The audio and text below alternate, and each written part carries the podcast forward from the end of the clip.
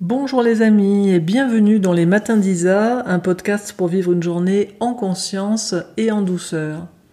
Alors aujourd'hui, un podcast sur le thème le dernier combat. Qu'est-ce que c'est ce dernier combat?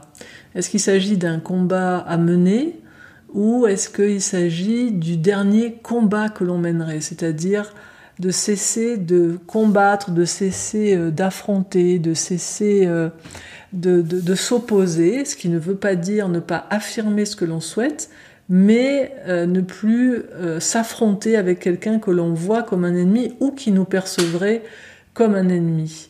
Alors ce, podcast, pour moi, il est, il est la suite du podcast de samedi dernier sur le thème Agir à cœur ouvert, dans lequel j'avais fait cette différenciation clé entre avoir un ennemi et avoir un adversaire. Quand j'ai un ennemi, mon cœur est fermé, j'ai de la haine envers l'autre, je trouve qu'il a tort. Alors que quand j'ai un adversaire, je vois simplement quelqu'un qui va dans le sens opposé au mien, dans un sens qui ne me semble pas pouvoir euh, cohabiter avec le mien, et je vais poser des actions par rapport à ceux qui ne va pas dans le même sens que moi. Et l'objet pour moi de ce podcast de ce matin, c'est d'essayer de développer plus de conscience sur ce qui, au final, si j'avais une vision de de mener un combat, d'avoir un combat à mener, ce qui n'est moi pas ma vision. Moi, pour moi, il n'y a pas de combat actuellement à mener. Il y a euh, à regarder qu'est-ce qui augmente mes chances que je puisse vivre ce que je veux vivre. Et pour moi, le combat en soi euh, n'est pas ce qui augmente mes chances de vivre ce que je veux vivre. Alors, je sais d'expérience, hein, avec euh, le nombre de vidéos que j'ai en ligne sur Internet, le nombre de podcasts que je commence à voir aussi sur Internet, je sais que dès que je dis un mot dans un sens, euh, tout de suite, il va y avoir quelque chose qui peut-être chez vous entend autre chose, ou entend l'opposition, ou entend Ah, elle a dit qu'il faut pas mener de combat, alors elle est en train de parler de passivité. Euh, Isa, est-ce que tu crois que c'est comme ça qu'on va s'en sortir? Tu vois pas qui on a en face euh, On a des vrais adversaires, il faut vraiment aller contre eux. C'est pas en étant dans de la non-violence que les choses vont changer. c'est pas en ouvrant son cœur qu'on va faire bouger tout ça. Alors, moi, j'ai envie de vous dire, les amis, euh, si vous regardez cette manière de fonctionner qui est d'essayer de s'affronter à l'autre, le constat, c'est que ça marche pas, en fait. Et euh, je vous recommande vraiment encore chaleureusement, j'en ai déjà parlé, mais je vous le recommande, euh, même si vous vous intéressez pas à la CNV, parce que le but, c'est pas la CNV, la communication non violente ou n'importe quelle approche, on s'en fout des approches en fait. Pour moi, il y a une seule question aujourd'hui, elle est très pragmatique, c'est qu'est-ce qui marche et qu'est-ce qui marche pas. Est-ce que vous remarquez que ça marche pas du tout finalement quand vous essayez de convaincre quelqu'un? Vous avez déjà essayé de convaincre quelqu'un? Vous remarquez quoi? Ça marche pas. Ça marche pas du tout. Et Nathalie Achard, dans son livre qui s'appelle La CNV euh, à l'usage de ceux qui veulent changer le monde, elle fait ce constat. Elle, elle a été pendant des années directrice de com euh, chez euh, comment ça s'appelle Chez Colibri. Et qu'est-ce qu'elle a constaté? Que tout ce qu'il faisait, toutes les campagnes qu'il faisait, ça marchait pas. Ça marchait pas du tout.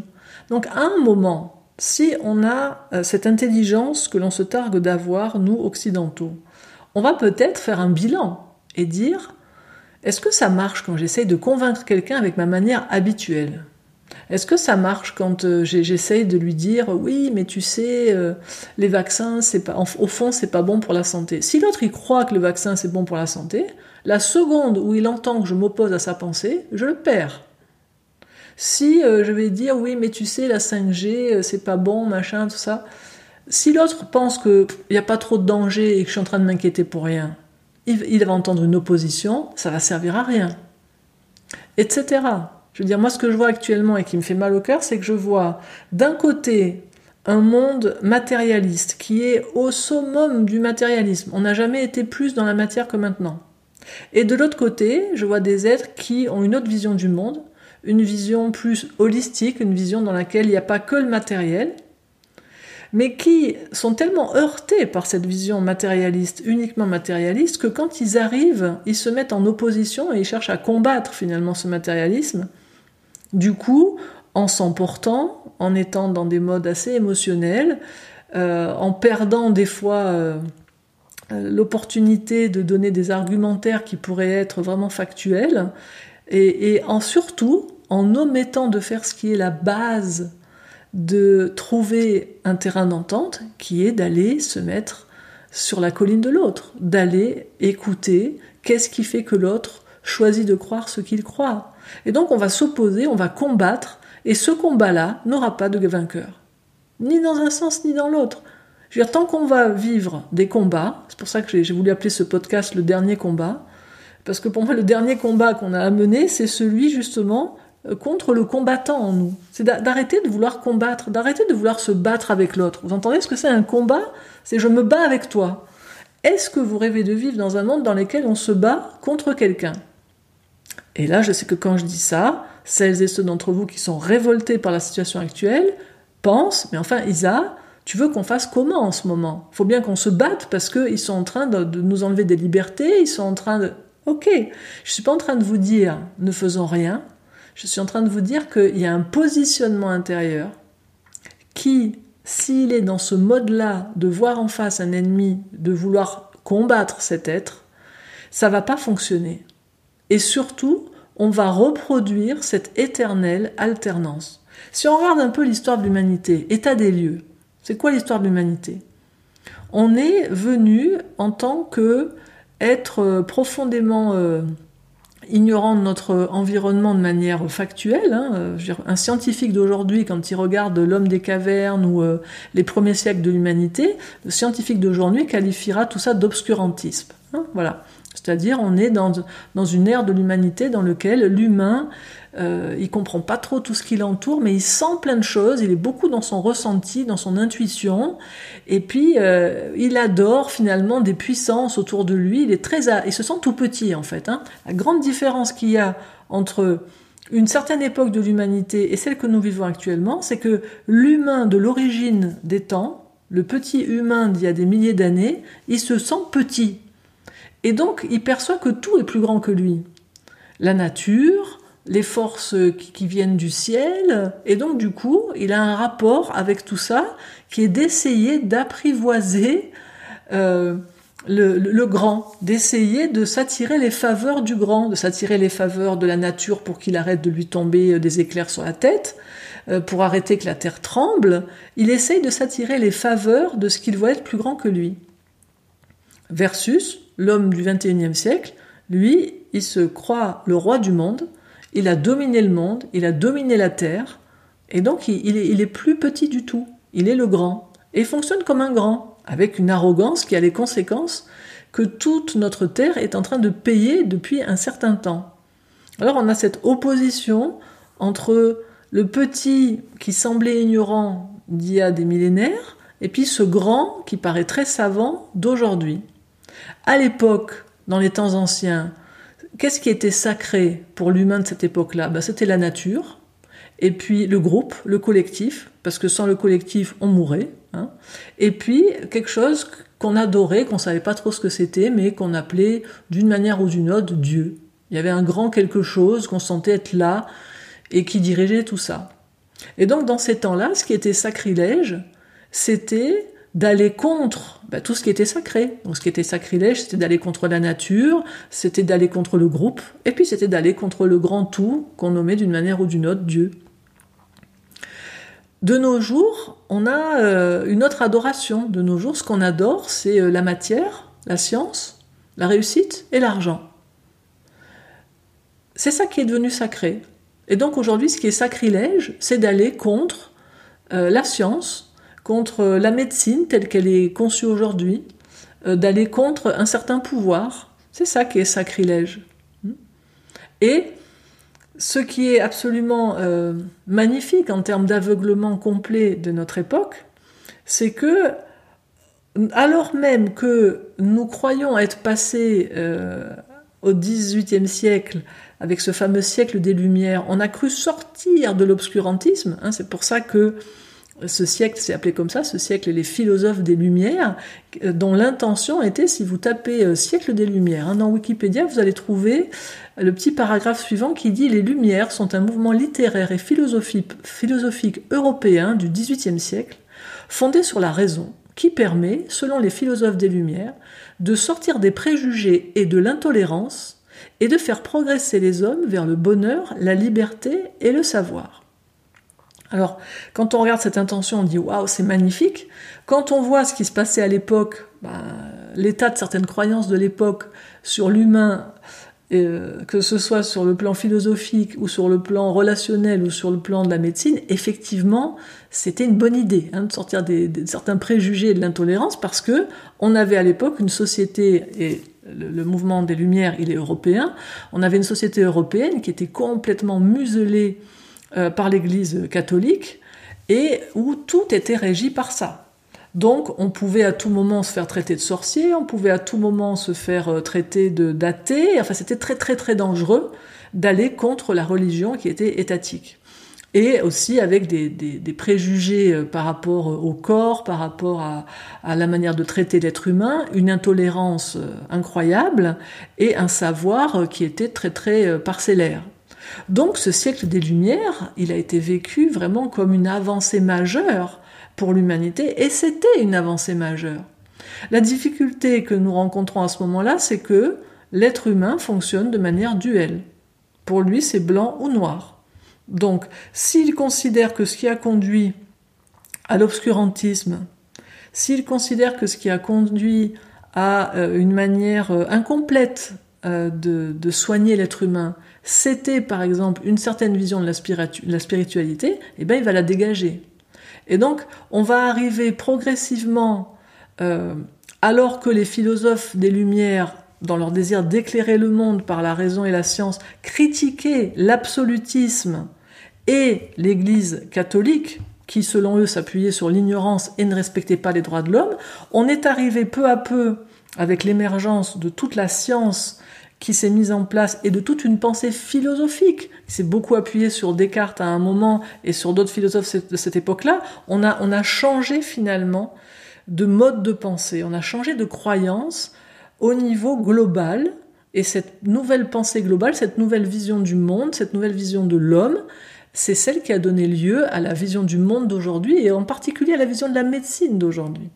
Et ce qui est absolument fou, c'est que quand on lit quelles étaient l'intention des philosophes de cette époque des Lumières, quand on voit qu'ils voulaient sortir des préjugés, de l'intolérance, faire progresser les hommes vers le bonheur, la liberté, le savoir, sortir de l'ignorance et respecter les droits de l'homme, et qu'on regarde la situation actuelle, on se dit waouh, il y a un souci les gars là, parce que on est peut-être sorti à l'époque des préjugés de l'époque, euh, de l'intolérance de l'époque, euh, d'un savoir euh, inaccompli de l'époque, mais aujourd'hui, mais aujourd'hui on a des nouveaux préjugés, on a une intolérance absolue sur tout ce qui n'est pas la nouvelle religion qui est la science et qui est la médecine telle qu'elle est vue actuellement, et on est en train de rentrer du coup dans une nouvelle ignorance qui est l'ignorance des autres facettes de l'humain qui n'est pas qu'un être matériel.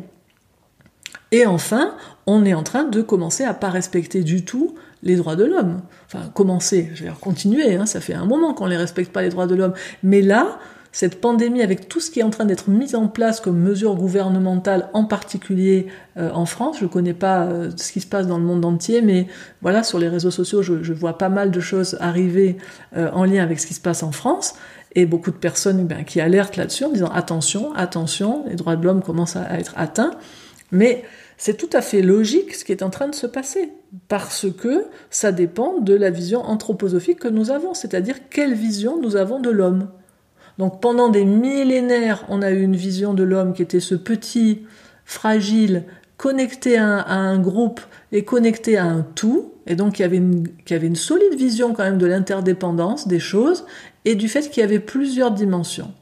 Et on est passé, avec euh, le siècle des Lumières et les, les, trois siècles qui sont passés depuis, depuis 300 ans, on est passé à un mode dans lequel maintenant, eh bien, on est le grand, et puis la loi, c'est la matière, c'est le visible, c'est ce qui est démontrable.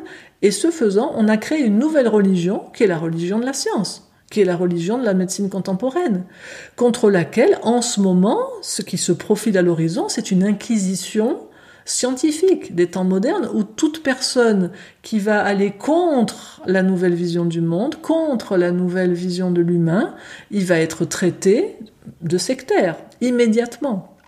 C'est le texte qui vient d'être un des textes qui vient d'être publié qui est sur le site de l'éducation nationale à ce moment-là qui m'a été envoyé par quelqu'un. À ce moment j'étais j'étais ahuri je me disais non c'est un gag. Pas du tout. Il y a, un texte euh, je vous mettrai le lien. Il y, a, il y, a, un texte sur le site de l'éducation nationale sur les risques de dérive sectaire à l'attention des enseignants. Et en fait c'est si un enfant euh, parle euh, de quelque chose qui n'est pas dans la ligne du parti scientifique actuel, donc euh, s'il parle par exemple que ben, s'il n'est pas tout à fait d'accord avec le vaccin, ou s'il parle par exemple de, de jeûner, ou de, de, boire des jus de légumes, enfin tout ce qui est pas la médecine actuelle, ça va être qualifié de sectaire aujourd'hui. Et toute personne qui aujourd'hui va commencer à tenir un discours qui n'est pas dans la ligne de la religion scientifique actuelle, il va se faire euh, matraquer, il va se faire euh, maltraiter.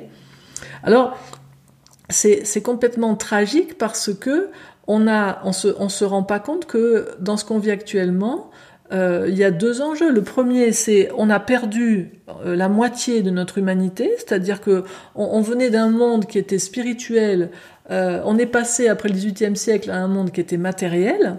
Et au lieu de, de, prendre à chaque fois, de garder le meilleur de chaque endroit, dans le monde d'avant, oui, il y avait une ignorance de certains principes, donc il n'y a, pas euh, tout à, à, à jeter de cette époque-là, mais il y a des choses à garder. Tout comme actuellement, on est dans un hypermatérialisme et il n'y a pas tout à jeter de cet hypermatérialisme. Il y a des sublimes découvertes de la science. Et en tant qu'humain, on est habitué à fonctionner dans du ou et pas dans du et. Et par exemple, quand on, est fondé beaucoup euh, dans notre pensée contemporaine sur le cartésianisme, donc sur la pensée du philosophe Descartes, sauf que très peu de gens ont vraiment approfondi Descartes, très peu de gens savent que Descartes parlait de métaphysique, et par exemple, dans, son livre Les principes de la philosophie, ben on voit que nous, on a oublié ça. Descartes disait donc dans Principes de la philosophie, ainsi, toute la philosophie est comme un arbre dont les racines sont la métaphysique le tronc est la physique, et les branches qui sortent de ce tronc sont toutes les autres sciences qui se, réduisent, à trois principales, à savoir la médecine, la mécanique et la morale. Quand il disait morale, il entendait l'éthique. Il dit quoi? La philosophie est comme un, un arbre dont les racines sont la métaphysique. La question est aujourd'hui, où est passée la métaphysique? Quand, quand Descartes, fondateur de notre pensée cartésienne euh, moderne, met cet arbre il met comme racine la métaphysique. Nous, on est avec un arbre actuellement qui n'a plus de racines. Donc, ça, c'est un état des lieux. Ce que je suis en train de vous décrire là, c'est juste qu'on se remette en perspective, qu'on regarde un petit peu peut-être l'horreur de la situation, la réalité de cette situation dans son horreur, qui est, on, est passé de Carré dans Scylla, on est passé d'un monde dans lequel il y avait un obscurantisme intellectuel, une ignorance de certains principes fondamentaux qui sont vitaux à connaître pour l'être humain, au, niveau scientifique. Donc ça, c'était l'époque avant le XVIIIe siècle. Effectivement, il y a des tas de choses qu'on ne savait pas. Mais l'avantage de cette époque, c'est qu'on était dans une vision de l'être humain dans laquelle il avait une dimension euh, qui était une dimension assez réaliste, qui était que l'être humain n'est pas conçu pour dominer le monde, il n'est pas conçu pour traiter le monde d'une manière où il fait fi de toute loi d'interdépendance. Donc ça, c'était ce qu'il y avait de bon à cette époque-là, c'était la, dimension communautaire, la dimension connectée et respectueuse de la nature, et la dimension qui percevait qu'il y avait quelque chose de plus grand que nous autour de tout ça. Donc, dans chaque époque, on a des avantages, des inconvénients. Puis aujourd'hui, on est dans ce monde matériel dans lequel on a découvert, oui, des avancées scientifiques merveilleuses qui nous rendent la vie belle. Oui, la science, elle a rendu la vie belle à l'être humain et elle continuera à nous rendre la vie belle. Et en même temps, on est aujourd'hui dans ce monde purement matérialiste où on a complètement perdu euh, tout obnubilé qu'on est par les lois de la physique, on a perdu la racine métaphysique dont parlait Descartes. On a perdu tout aussi euh, de vision cette dimension existentielle. Et là encore, quand on ne connaît pas beaucoup Descartes, on est avec le fameux ego cogito er-, ergo sum, je pense donc je suis, hein, qu'il a donné en 1844 dans les principes de la philosophie. On oublie que sa pensée originelle, elle était en 1837 dans son ouvrage Les méditations métaphysiques. Sa première phrase, c'était Ego sum, ego existo. Je suis, j'existe. Sa première, son premier postulat fondateur, puisque lui recherchait toujours la cause première, hein, c'était Qu'est-ce qui, me démontre mon existence? Et dans sa première réflexion, quand il était dans les méditations euh, métaphysiques, c'était je suis, j'existe. Et ensuite, il est arrivé à ce qu'est-ce qui peut ensuite démontrer que je suis là Ah, il y, a cette pensée, elle est toujours là, ok. Donc, c'est pas un ou, vous voyez? Moi, c'est ça que j'aimerais qu'on voit, c'est si on prend Descartes, il a dit les deux. Et les deux ne sont pas antinomiques. Il y a une dimension purement existentielle, c'est celle qu'on a connue beaucoup dans l'humanité avant le XVIIIe siècle au niveau de la pensée globale. Et puis il y a une dimension qui est beaucoup plus euh, intellectuelle, qui va donner la science et toutes les merveilles de la science, qui est cette dimension je pense, donc je suis. Les deux ont à s'allier. Moi, dans une lignée à laquelle j'appartiens, la lignée donc dans Kototama et Klonseido, c'est une lignée dans laquelle on dit qu'il y a trois temps dans l'âge de l'humanité, trois ères principales. Une première ère qui s'appelle, je vous dis les noms en japonais, mais on s'en fout, c'est Amatsu Sugaso, c'est l'époque dont on dit qu'elle est l'époque purement spirituelle de l'humanité, dans laquelle il n'y a pas encore l'hémisphère gauche qui est développé. Ça, c'est les origines. On dit ensuite qu'il y a une deuxième époque qui s'appelle Amatsu Kanagi, c'est l'époque où on, on, va dans la matière, et c'est l'époque où nous sommes actuellement. Et il est dit dans cette lignée que quand on sera en Amatsu Kanagi, la Terre et l'humain va beaucoup se développer dans la matière, dans la science, dans l'intellect, mais il va perdre une partie de la conscience. Et il y a une troisième étape qui est celle vers laquelle nous sommes appelés à aller actuellement, qui s'appelle Amatsu Futonolito, c'est l'ère du soleil, dans laquelle il est dit que là, il va y avoir une alliance du spirituel et de la matière. Et je crois que ça, c'est aussi un enjeu, c'est que vous voyez là, par exemple, quand je parle de ces trois ères, dans cette lignée-là, il y a des mots pour désigner chaque époque. On dit que la première ère, celle qui était purement spirituelle, Amatsu Sugaso, on dit qu'elle était, c'était l'ère de la lune, parce que voilà, effectivement, il y a quelque chose qui n'était pas éclairé. La deuxième ère, Amatsu Kanagi, c'est celle qui est régie par la matière, et on dit que c'est l'ère de l'étoile, l'étoile étant la terre, hein, donc la manifestation. Et la troisième ère, Amatsu Futonolito, elle est régie par le soleil.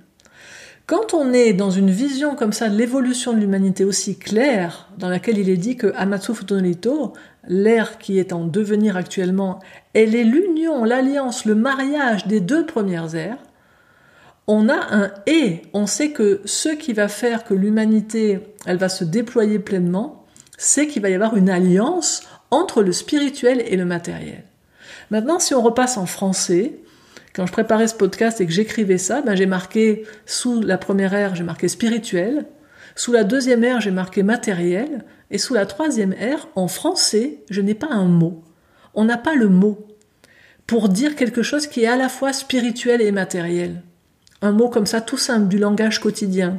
Je sais qu'en commentaire, sans doute, vous m'écrirez plein de mots euh, un peu plus compliqués qui veulent peut-être dire ça, un mariage des deux. Mais un mot simple, connu de tout le monde, on l'a pas. Et si on n'a pas ce mot, on ne peut pas le penser. Et si je ne peux pas le penser, ça veut dire que je continue à avoir toujours cette, cette dichotomie, ces deux plans comme séparés, spirituel et matériel restent séparés. Donc aujourd'hui, alors même que nous sommes dans cette époque où on a trouvé cette alliance, comment faire, revenir la métaphysique en alliance avec la physique? Comment faire que la physique se mette en alliance avec la métaphysique? Comment faire que spirituel et matériel, le meilleur de chaque plan, puisse se mettre au service de l'être humain? C'est ça tout l'enjeu actuellement.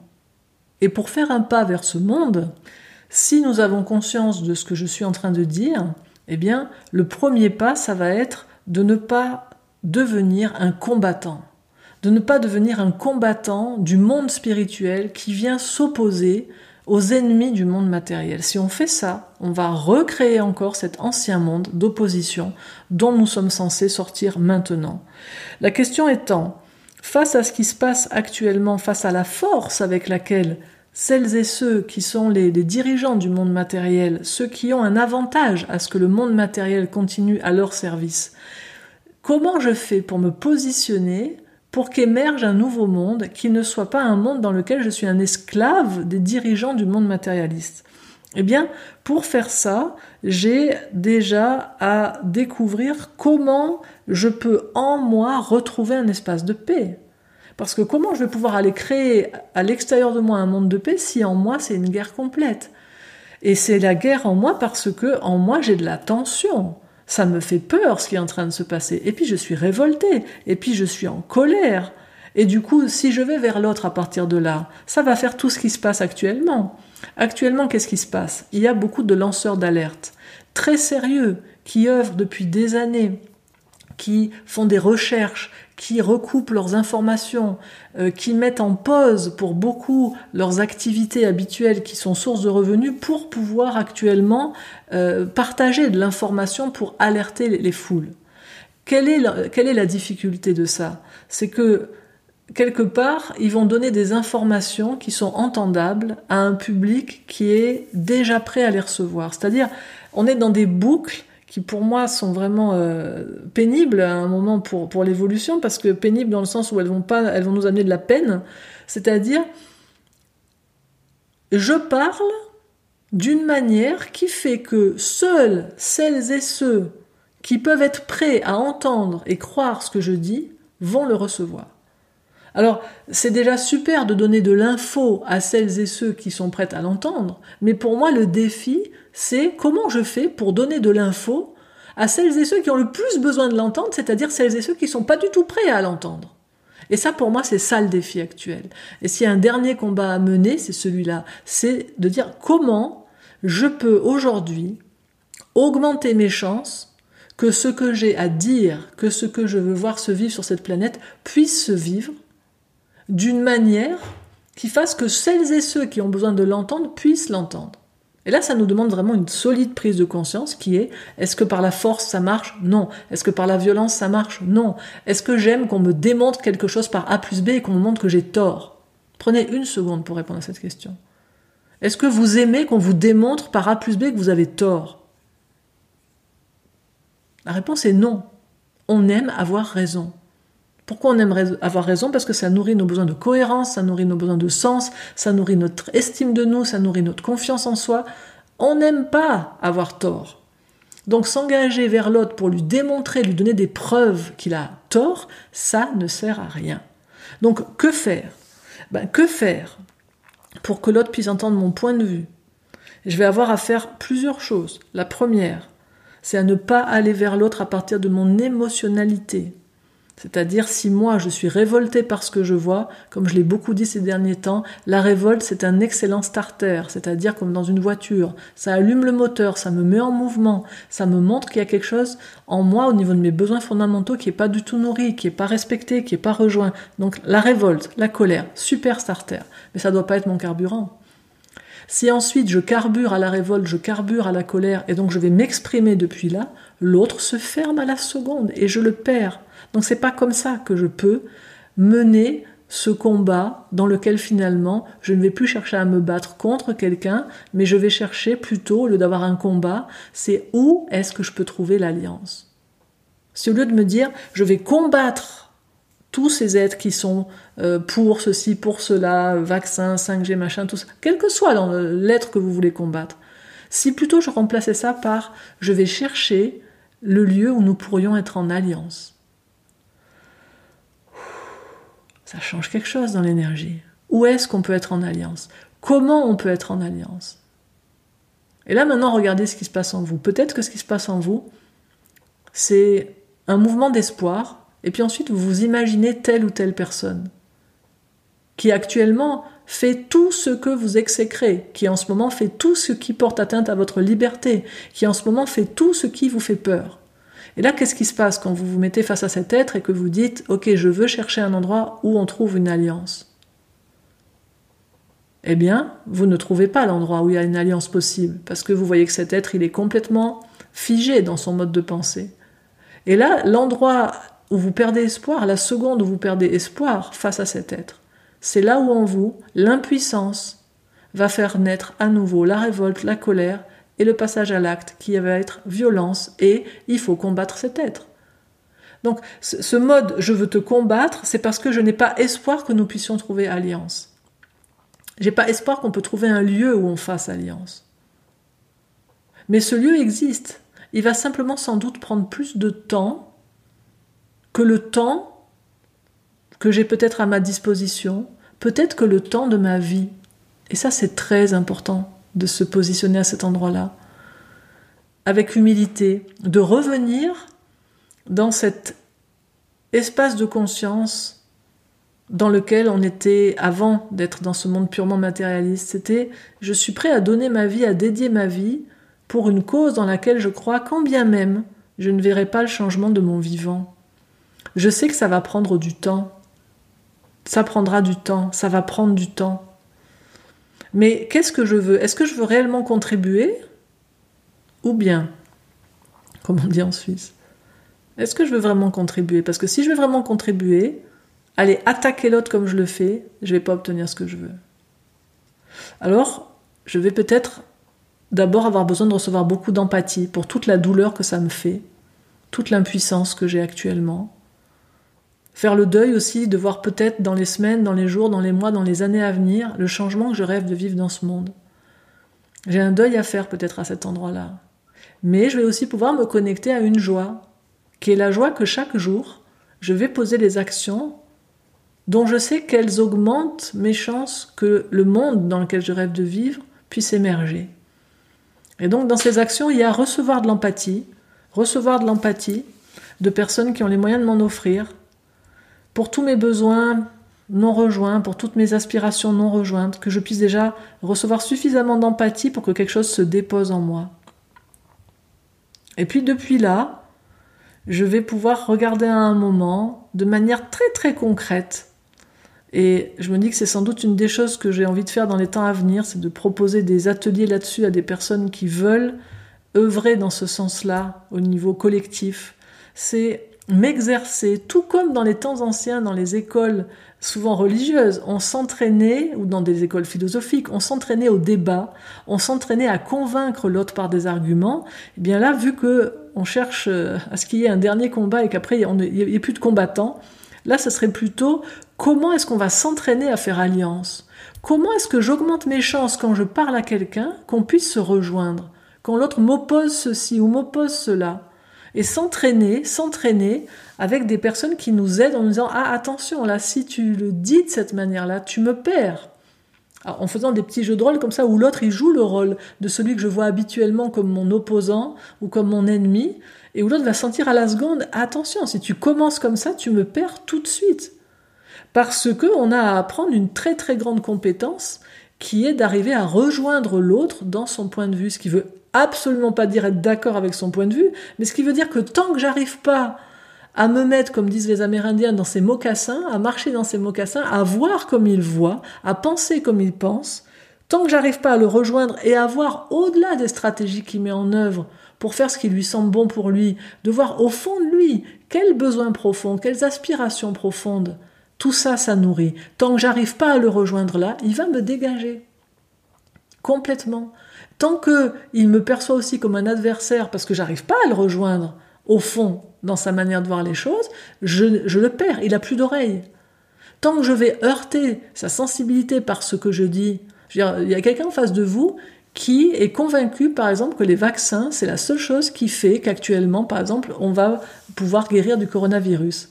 Et cette personne, elle croit que non seulement donc le vaccin, ça va être bon pour elle, mais qu'en plus, elle croit que toute personne qui le prendra pas, c'est un criminel parce qu'il met en jeu la santé de ses enfants. Hein, je, lisais récemment le commentaire d'une maman qui disait que ses enfants euh, ont, un système immunitaire qui fait qu'ils ne peuvent pas être vaccinés.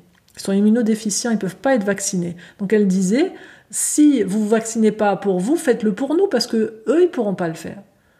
Vous vous imaginez aller dire à cette maman, lui sortir un discours disant, tu sais, les vaccins, c'est pas bon, ça contient de l'aluminium, ça a été démontré, il y a plus de 30 substances euh, qui sont pas bonnes dedans, etc. Mais vous, la perdez à la seconde, elle va pas vous entendre.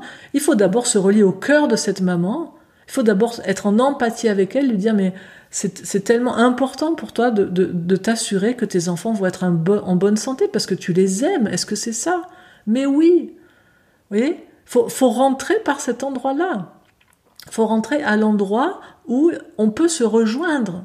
Et ça, ça veut dire qu'il faut qu'on puisse se mettre en empathie avec l'autre. Et je répète, l'empathie, c'est pas être d'accord avec l'autre. L'empathie, c'est pouvoir, l'empathie telle qu'on la, voit en communication non violente, c'est rejoindre l'autre à l'endroit de ce qui est précieux pour lui.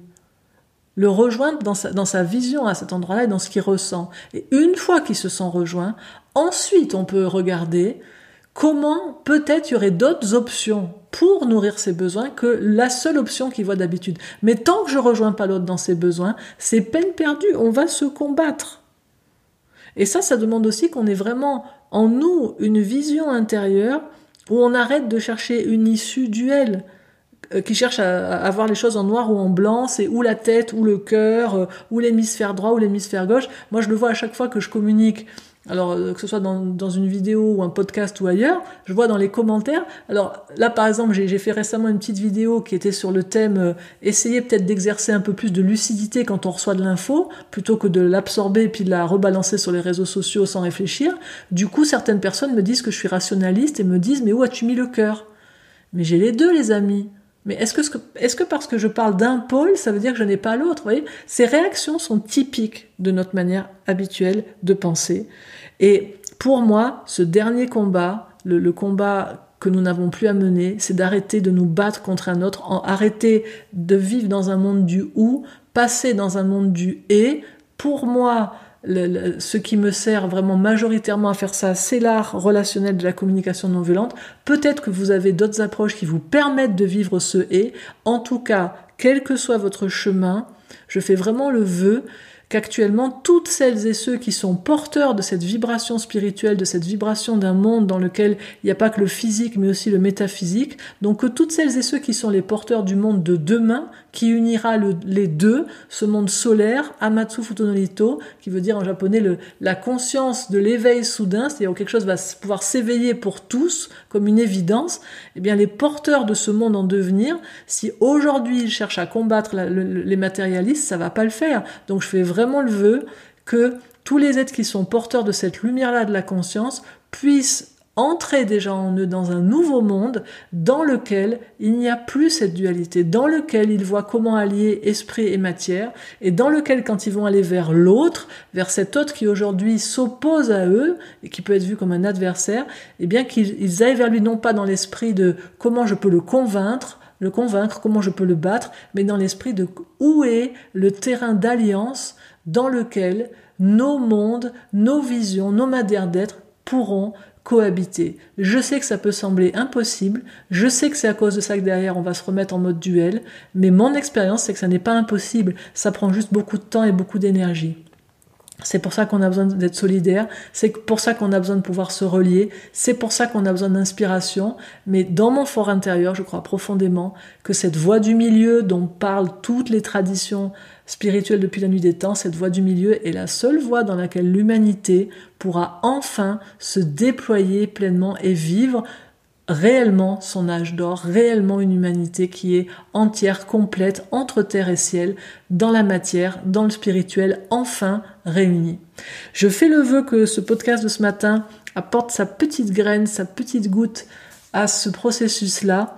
Je vous souhaite une belle journée les amis. Si vous avez aimé ce podcast, vous pouvez le partager. Je reçois souvent des mails qui me disent mais comment je fais pour être informé de tes podcasts? Ben, Il vous suffit de vous abonner. Euh, en particulier, je le redis, même si ça semble pour certaines évidences, mais pour d'autres pas, sur YouTube, si vous vous abonnez à ma chaîne, si vous cliquez pas sur la petite cloche à côté de s'abonner, vous n'allez pas recevoir les notifications. Voilà les amis, je vous souhaite une belle journée, une belle semaine, et je vous dis à samedi prochain pour un nouveau matin d'Isa. À bientôt, au revoir.